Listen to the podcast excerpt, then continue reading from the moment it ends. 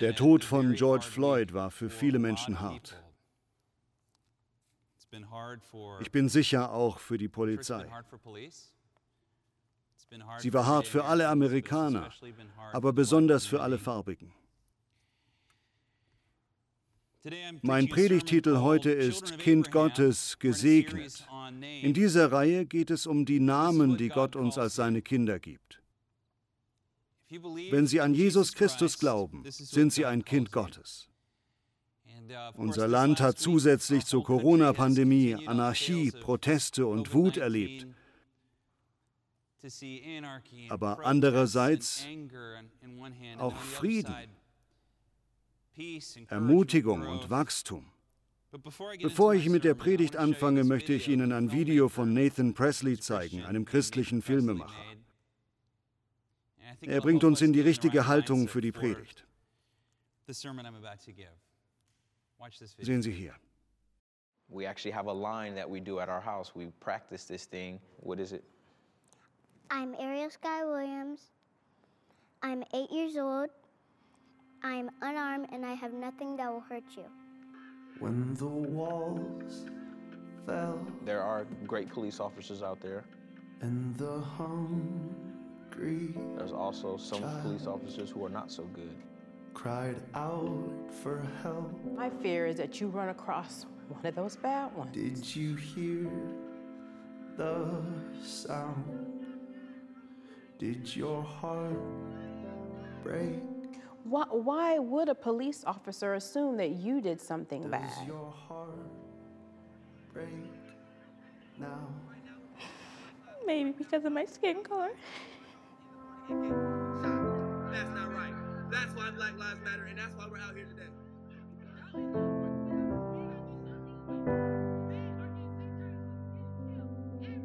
You obey the police, it doesn't usually happen. Some like, sir, why did you shoot me? And his, ex- and his words to me, he said, I don't know.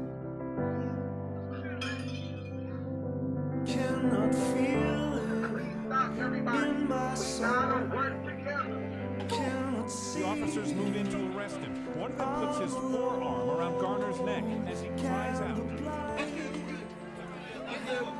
The father of six was rushed to a local hospital where he died. Snatch my heart right out my chest like I'm not an empty shell. Um, we, we're at our wits' end. At this point, we need help. We need people of different races to step up with us and support us, to speak up. Again, none of this is new for African Americans. I believe the most effective voices for reaching other whites are white brothers and sisters. You know, this is something that's been, these things have been happening for a long time now. If he tells you to be quiet, be quiet. Do everything that you can to get back to me. I see it uh, weighing on you, and I don't want it to weigh on you. I'm just worried about Donovan. I'm worried about him now.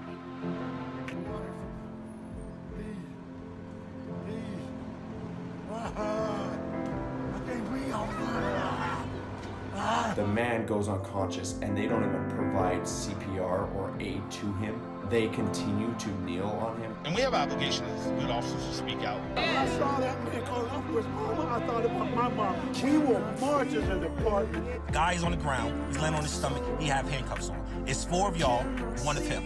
Four of y'all, one of him. Who has control of the situation? It's not an isolated incident.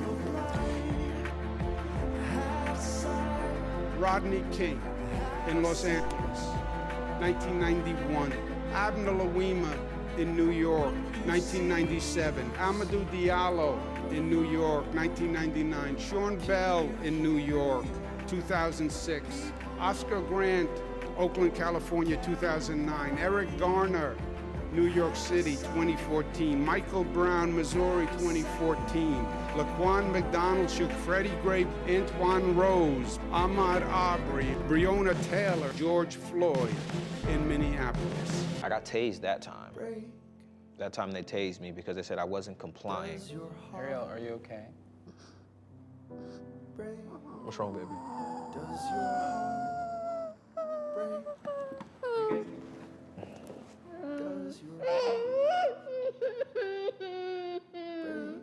I'm okay. I'm alive, all right?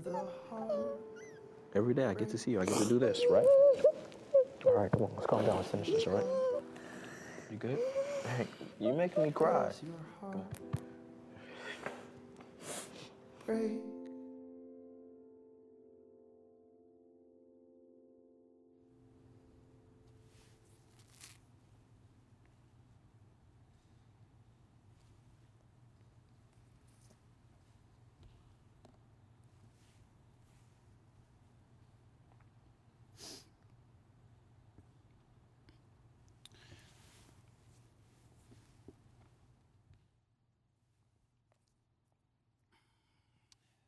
Excuse me, I'm sorry.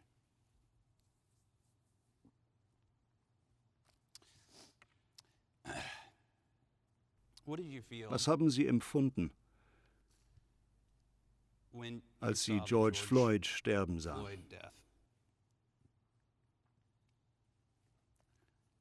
Sicher das, was die meisten von uns gefühlt haben.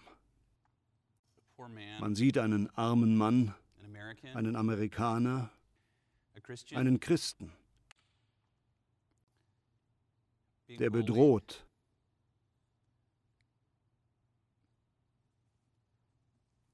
und schließlich gefühllos ermordet wird.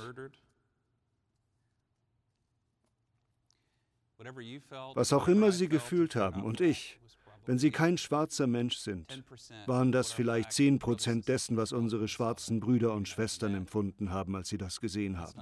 Vielleicht nicht mal so viel. Das ist keine Anklage.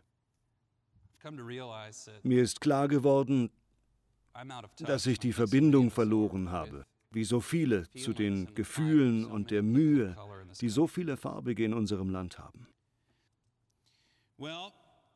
Ich fand das eigenartig, weil es nicht das erste Mal ist, dass ein Video dieser Art erscheint. Es gab besonders im Jahr time 2016 etliche solcher Videos. Genauso schlimm, böse und furchtbar. 2016, many videos like this, just as bad, just as evil, just as horrible. When this one Als dieses Video erschien, fragten die Leute sich, warum der Beamte nicht verhaftet wurde. Warum wurde er nicht angezeigt? Schließlich wurde er verhaftet, aber die anderen drei, wieso die nicht? Schließlich wurden auch die verhaftet, aber die Proteste weiteten sich aus im. Land. Viele sprechen über die Plünderungen. Es gab Leute, die geplündert und geraubt haben. Das ist schrecklich. Aber es gab auch friedliche Proteste. In der Nähe unseres Hauses war ein Protestmarsch, wo Hunderte unsere Straße entlang gingen und sangen. Viele davon gläubige Christen, die Jesus lieben.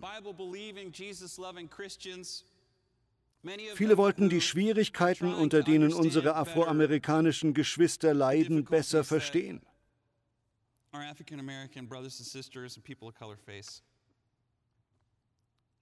Und ich erinnere mich an einige Plünderer, die ich gesehen habe, von denen die meisten, wenn nicht alle, aus irgendeinem Grund weiß waren. Überall tauchten Backsteine auf und etliche Verschwörungstheorien machten die Runde darüber. Es gab auch viele gute Menschen und einige wirklich gute Geschichten über gute Polizisten und gute Protestierer, die beten, singen und Gott fragen, wann hat das ein Ende? Eines meiner Lieblingsereignisse dieser Art war, als der Bruder von George Floyd den Randalierern sagte, mein Bruder würde das nicht wollen.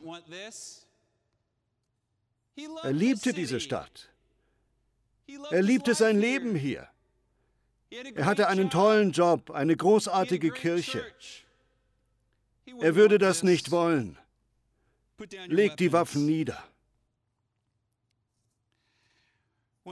Als ich sah, wie George Floyd ermordet wurde und mehr von der Geschichte erfuhr, sah ich nicht nur einen Mann, der von Polizisten ermordet wurde, sondern einen Amerikaner, einen Sohn der Freiheit.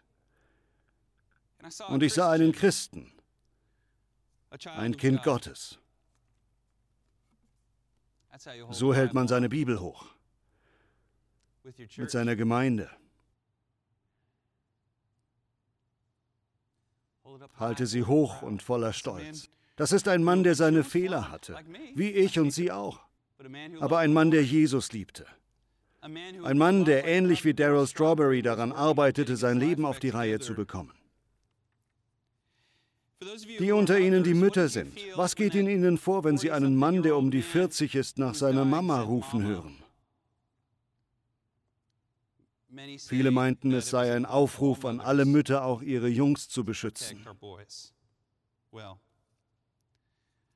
Die große Frage, die ich mir stelle, ist, warum ist dieses Ereignis so bekannt geworden?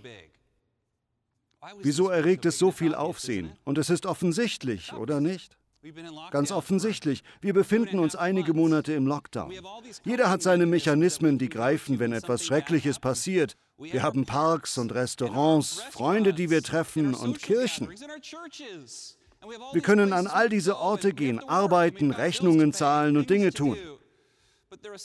Aber es gibt etwas, das man vielleicht als sehr dünnen Silberstreif der Hoffnung hinter Corona bezeichnen könnte. Wir alle müssen uns auch unserer dunklen Seite stellen. Nicht nur dem Rassismus, sondern allem. Und ich glaube, dass wir als Nation uns verändern. Ich glaube, wir werden uns verändern. Ich glaube, dass es anders wird. Ich hoffe es sehr.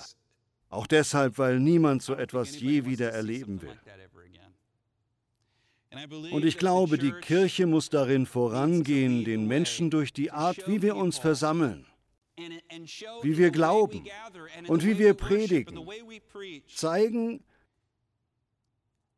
dass wir Christen Rassismus verurteilen. Das fühlt sich irgendwie nichtssagend an, oder jeder sagt das doch.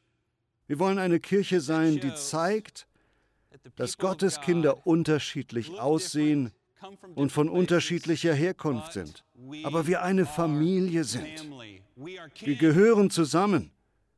Wir sind verwandt. Als Jesus kam, war seine Kernbotschaft, dass er das Reich Gottes verkündigt hat. Das Reich Gottes bedeutet, dass was Gott will, passiert. Und die Gegenwart dieses Reiches sollte am meisten in der Kirche greifbar sein. Und so ist es auch. Gott handelt in der Kirche. Gott tut sein gutes Werk, das Werk der Hoffnung, der Versöhnung, Werke der Liebe und Güte. Das tut er in der Kirche. Und es ist interessant zu sehen, wie die Kirche ihren Platz eingenommen hat. Rassismus ist keine amerikanische Angelegenheit. Rassismus gibt es weltweit. Rassismus hat es schon immer gegeben und ohne die Kirche wird es ihn noch weitergeben. Wenn man sich die Geschichte der Anfänge der Kirche ansieht, sieht man, wie kleine Gruppen von Leuten sich in einer Welt bildeten, die viel größer war als unsere heute. Die meisten Menschen sind damals kaum weiter als 20 Kilometer von dem Ort weggekommen, wo sie geboren wurden. Es gab ganze Völker, die nie voneinander gehört haben. Große Weltmächte, die nichts von der Existenz der jeweils anderen wussten. In diese Welt kam Jesus und baute seine Gemeinde.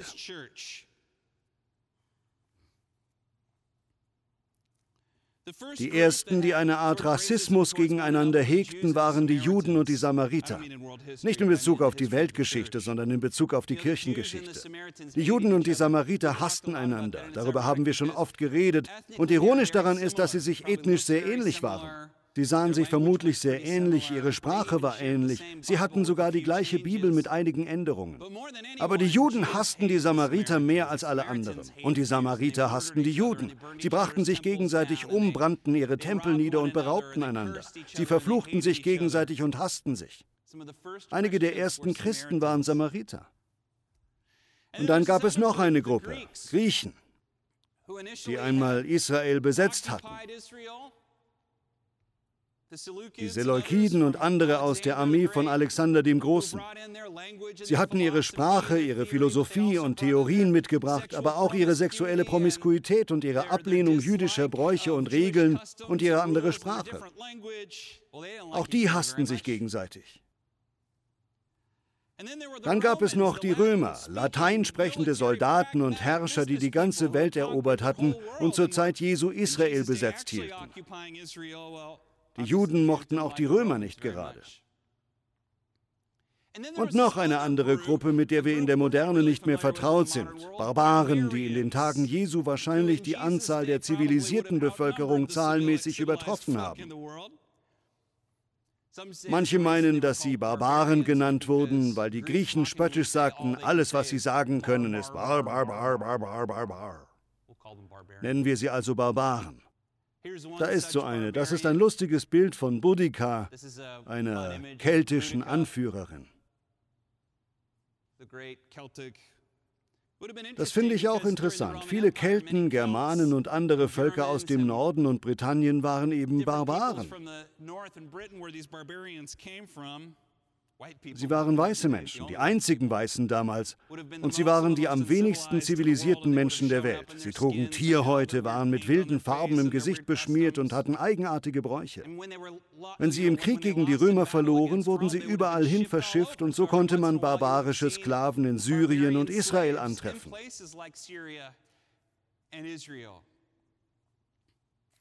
Noch eine weitere Gruppe waren die Barbaren unter den Barbaren, die sogenannten Skythen. Sie sind entfernt verwandt mit den Hunnen und Mongolen aus den Gegenden wie Kasachstan. Ein Reiter- und Jägervolk. Sie wuchsen auf Pferden auf. Sie setzten ihre Kinder auf Pferde und lebten quasi auf dem Pferd. Ihre Bogenschützen konnten mit 90 Pfundbögen leichte Rüstungen durchschießen. Sie waren fast unbesiegbar. Sie eroberten kein Land, sie plünderten und raubten und es gab über sie endlose Geschichten, von denen viele wohl auch Legenden sind. Geschichten von Kannibalismus und Götzenopfern. Vor diesen Barbaren hatten alle Angst, auch die Römer und Griechen. Niemand wollte mit ihnen zu tun haben. Und all diese unterschiedlichen Leute strömen zur Zeit Paulus in die Gemeinde. Mit ihren unterschiedlichen Sprachen, Bräuchen, Hautfarben und eigenartigen Speisen. Diese ganzen Menschen kommen im ersten Jahrhundert zu dieser Bewegung im Orient namens Christenheit. Man nannte sie auch der Weg. Sie trafen sich, beteten gemeinsam und pflegten Liebe, Gastfreundschaft, Freundlichkeit, Mitgefühl und Gerechtigkeit untereinander und sorgten für die Kinder und für die Armen. Sie kümmerten sich um die Kranken und die Alten. Das war das erste Mal, von dem ich weiß, dass Menschen sich so versammelten, von Armeen abgesehen.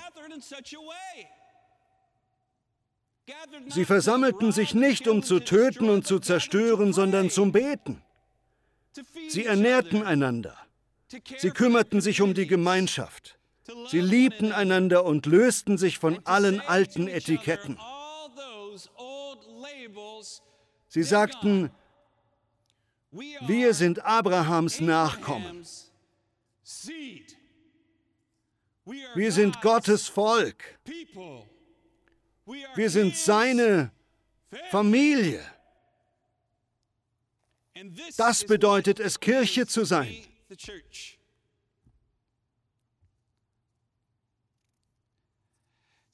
Gesegnete Gottes. Es ist eine faszinierende Vorstellung. Im Römischen Reich gab es dieses innere Klassensystem. Die Patrizier an der Spitze, dann die Aristokraten ähnlich wie Ritter, dann römische Bürger, Freigelassene und Sklaven. Und sie waren so unterschiedlich. Reiche und mächtige Menschen und Sklaven kommen zum Glauben und versammeln sich und halten Abendmahl zusammen. Der Patrizier, der den Sklaven formal hätte schlagen, verkaufen oder töten können, teilt mit ihm das Brot und sagt, Bruder, der Leib Christi für dich gebrochen, das Blut Christi für dich vergossen. Deshalb schreibt Paulus in der heutigen Bibelstelle, danke fürs Lesen, Hannah, im Kolosserbrief Kapitel 3 ab Vers 11 etwas, das sich auch anderswo wiederholt. Im Galaterbrief steht etwas Ähnliches. Aber das hier gefällt mir am besten. Er schreibt, hier gibt es nicht mehr Heiden noch Griechen, weder beschnitten noch unbeschnitten, Damit beschreibt er gläubige und nichtgläubige Juden. Es gibt nun keine Barbaren mehr, denn in der Gemeinde waren Barbaren, auch keine Skythen, diese Reiterkrieger.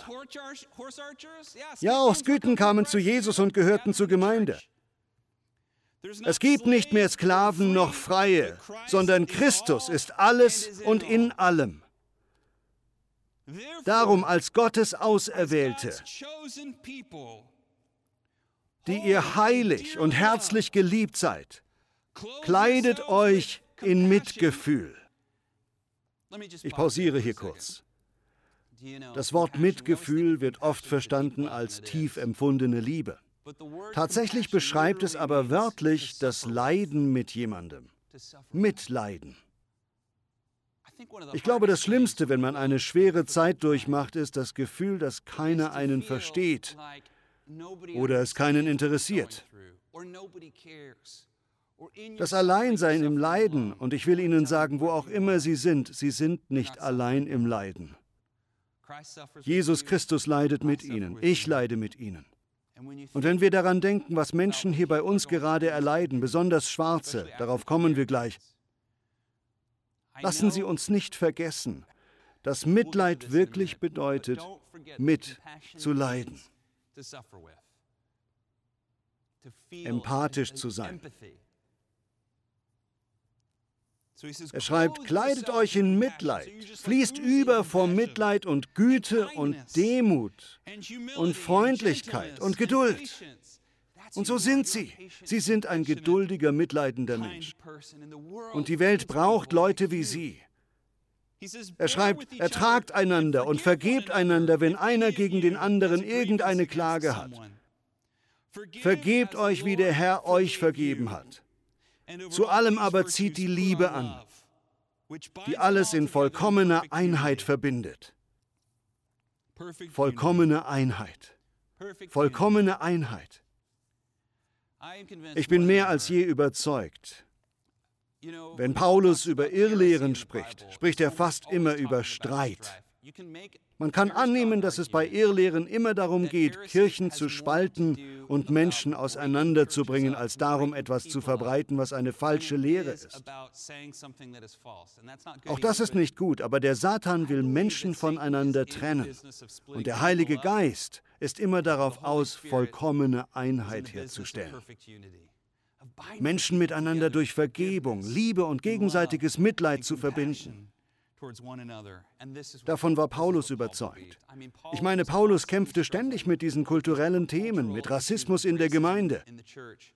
Aber ich glaube, eine der mächtigsten Eigenschaften der frühen Kirche in den ersten Jahrhunderten war, dass sie es schafften, sich gegenseitig zu lieben. In einer Welt, die noch mehr von Rassismus und größeren Herausforderungen erfüllt war als unsere heutige, in der Hass, Bitterkeit und Feindschaften ewig bestanden, konnten sie im anderen nicht nur keinen Feind mehr sehen, sondern einen Freund. Und mehr noch, Verwandtschaft, Familie.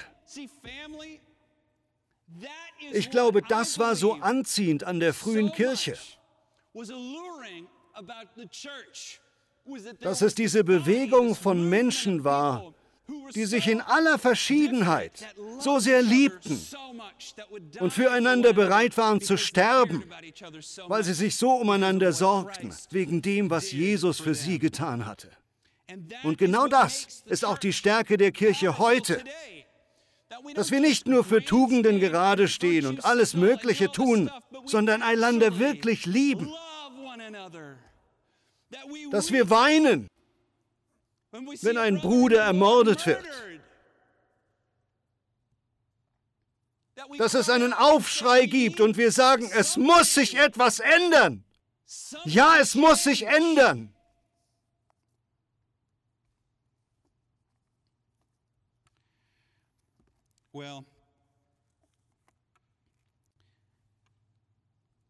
Erinnern Sie sich, was Paulus den Galatern schreibt, wo er auch sagt, Wir sind nichts davon. Wir sind weder Sklave noch Freie, weder Juden noch Heiden, weder Beschnittene noch Unbeschnittene.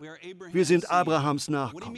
Was er damit sagen will, ist, als Gott Abraham, diesen Nomaden aus Mesopotamien, mitten aus dem Nirgendwo erwählte, ihn auf einen Berg stellte und ihm alle Sterne am Himmel zeigte und zu diesem alten Mann sagte, deine Nachkommen werden zahlreicher sein als die Sterne. Da hat er von ihnen gesprochen. Und er sprach von George Floyd. Und er sagte, du wirst ein Segen sein. Sie werden ein Segen für alle Völker sein, für die ganze Welt. Und an das Folgende müssen Sie immer denken. Gott sagte, ich segne die, die dich segnen, und ich verfluche die, die dich verfluchen. Seien Sie vorsichtig. Verfluchen Sie nicht, was Gott gesegnet hat. Und achten Sie darauf, dass Sie überschwänglich segnen, wen Gott gesegnet hat. Auf mich kamen in der letzten Zeit etliche Leute zu und haben gefragt, Pastor Bobby, wie geht man damit um? Was können wir tun? Ich weiß nicht, aber das fühlt sich an wie ein weiterer Amoklauf. Wie konnte sowas nochmal geschehen?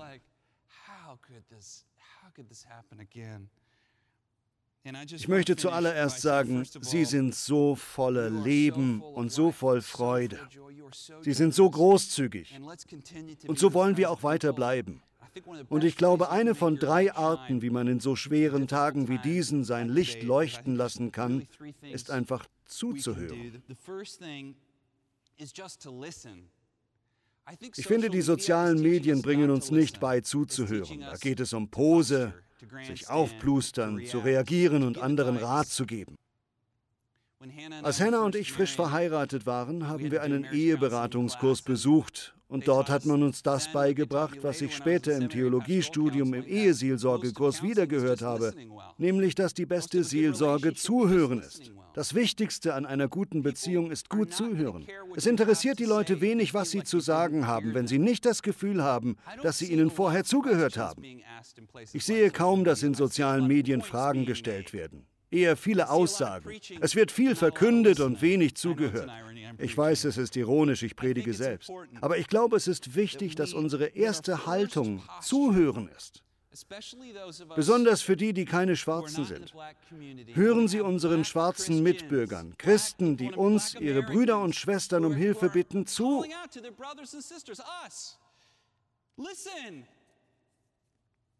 Wenn wir versuchen, einen Rat zu geben, statt zuerst zuzuhören, wenn wir auf Unwichtiges hinweisen, statt zuzuhören, sagen wir damit irgendwie, du nimmst das falsch wahr.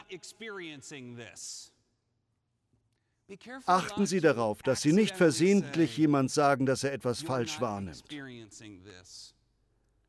Seien Sie ein Zuhörer und achten Sie darauf, wie heilsam das sein kann. Erstens also, seien Sie ein Zuhörer. Zweitens, lernen Sie zu vergeben. Nach meiner Bekehrung war eine der ersten Gemeinden, in denen ich war, das Crenshaw Christian Center in LA, eine schwarze Megachurch. Ich weiß noch, dass es in dieser Zeit einen Aufruf nach der Predigt gab, sein Herz zu erforschen, ob man Rassismus im Herzen hat. Damals hatte ich keinen Rassismus gegen Schwarze empfunden, aber ich hatte ein Erlebnis ein paar Jahre oder ein Jahr zuvor mit einem Freund, bevor ich Christ geworden war. Ich war etwa 14 und mit meinem besten Freund unterwegs. Wir waren schon ziemlich rauflustig. Wir liebten Rangeleien, warfen Knaller und Steine und zündeten Sachen an und das machte uns Spaß. Ich erinnere mich an ein paar Latinos im Park. Was genau passierte, habe ich vergessen. Wir prügelten uns mit ihnen und es waren fünf gegen zwei und sie machten uns fertig. 14-Jährige können ja grausam sein. Es war nicht so schlimm, aber ich weiß noch, wie ich mit meinem Freund wegging und wir waren im Kampf besiegt und geschlagen und ich hoffe, Sie vergeben mir, was ich jetzt sage. Mein Freund meinte, Drecksmexikaner. Dieser Ausdruck hat sich irgendwie in mein Herz gepflanzt, als ich noch ein Junge war. Dieser Satz hing in meinem Herzen und wurde zu einer Haltung. Und ich wusste nicht, dass er da war, bis ich anfing an Jesus zu glauben und mit 15 erkannte, dass ich dieses Vorurteil im Herzen hatte. Es war eben in dieser schwarzen Gemeinde, wo dieser Aufruf kam für Leute, die Heilung von solchen Dingen wollten. Und der Heilige Geist drängte mich sehr, nach vorne zu gehen. Eine ältere schwarze Dame legte mir die Hände auf und betete für mich und betete im Heiligen Geist und befreite mich von etwas, bei dem ich heute als fast 40-Jähriger immer noch denke, was, wenn diese böse Saat aufgegangen wäre? Vielleicht sehen Sie gerade zu und hatten auch ein solches Erlebnis. Vielleicht als Schwarzer mit einem Weißen, vielleicht mit einer anderen Rasse oder es hat gar nichts mit Rasse zu tun, sondern mehr mit einer fremden Kultur. Oder Sie wissen nicht genau, was es ist. Sie merken nur, da ist etwas. Hey, es könnte sogar sein, dass Sie etwas gegen Vertreter verschiedener politischer Lager haben. Das meine ich ernst. Ich möchte Sie heute auffordern, zu tun, was die Bibel sagt, nämlich zu vergeben. Vergeben Sie den ein oder zwei Leuten aus dieser Gruppe und bestrafen Sie nicht alle anderen in der Gruppe. Lernen Sie zu sehen, dass keiner vollkommen ist und wir alle zu Jesus Christus rennen müssen. Nur er kann uns und unser Land heilen und uns helfen, einander zu lieben. Also vergeben Sie. Vergeben Sie immer. Wenn auch nur, damit Sie selbst frei sind. Vergeben Sie. Wenn Sie fragen, was Sie in dieser Zeit tun können, vergeben Sie, hören Sie zu und gehen Sie auf andere zu. Wenn Sie keine Freunde haben, die andere Meinungen als Sie selbst vertreten, gehen Sie auf Leute zu und gönnen Sie sich das kleine Unbehagen, neue Freunde kennenzulernen. Oder wenn Sie Freunde haben, die unter Rassismus leiden und Sie haben sie deshalb gemieden, dann möchte ich Sie ermutigen, auf sie zuzugehen und mit einer liebenden, zuhörenden, vergebenden Haltung zu beobachten, was Gott dabei bewirken kann. Ich möchte allen, die zuschauen, Martin Luther Kings berühmtestes Zitat auf den Weg geben. Die Dunkelheit kann nicht die Nacht vertreiben. Das kann nur das Licht. Hass kann keinen Hass besiegen. Das kann nur die Liebe. Wollen Sie die Nacht vertreiben? Wollen Sie den Hass besiegen? dann seien sie, wozu Gott sie gemacht hat. Sie sind das Licht. Sie sind das Salz. Sie sind der mitleidende, liebende, vergebende Zuhörer, den diese kaputte Welt braucht. Sie braucht den Jesus, der in ihnen wohnt. Sie braucht den Geist Jesu, der in ihnen wohnt. Sie braucht die Macht Christi, in die sie eingehüllt sind. Sie braucht die Liebe Jesu, die von ihnen strömt. Sie braucht sie. Es ist egal, für wen Sie sich halten und ob Sie glauben, Sie können nichts bewirken. Liebe Freunde, wenn Jesus Christus etwas verändern kann, können Sie es auch, weil er in Ihnen wohnt. Sie können die Hoffnung für jemand sein, der heute weint. Sie können heute die Ermutigung für jemand sein, der alles verloren hat. Sie können im Leben eines Menschen der Wegweiser zwischen dem guten und dem schlechten Pfad sein, weil Sie in die Bresche springen und andere ermutigen und lieben. Mutter Teresa sagte, wenn du nicht der ganzen Welt helfen kannst, hilf nur einem Menschen. Lassen Sie uns beten. Vater, wir danken dir. Und im Namen Jesu bitten wir dich um Heilung für unser Land. Herr, es gibt so viel Streit, Teilung, Kampf, Hass und Bitterkeit, alte Allianzen, alte Dämonen. Wir widerstehen diesen Mächten und werfen sie in der Autorität, die du uns gegeben hast, im Namen Jesu hinaus. Und wir bitten dich um den Geist des Friedens, des Lebens, der Befreiung, der Liebe, der Freiheit und der Güte für uns alle. Lass deine Kirche erneut ein Vorbild der Versöhnung, des Lebens, der Freiheit und vor allem der Liebe sein. Gott, wir danken dir. Im Namen Jesu beten wir. Amen.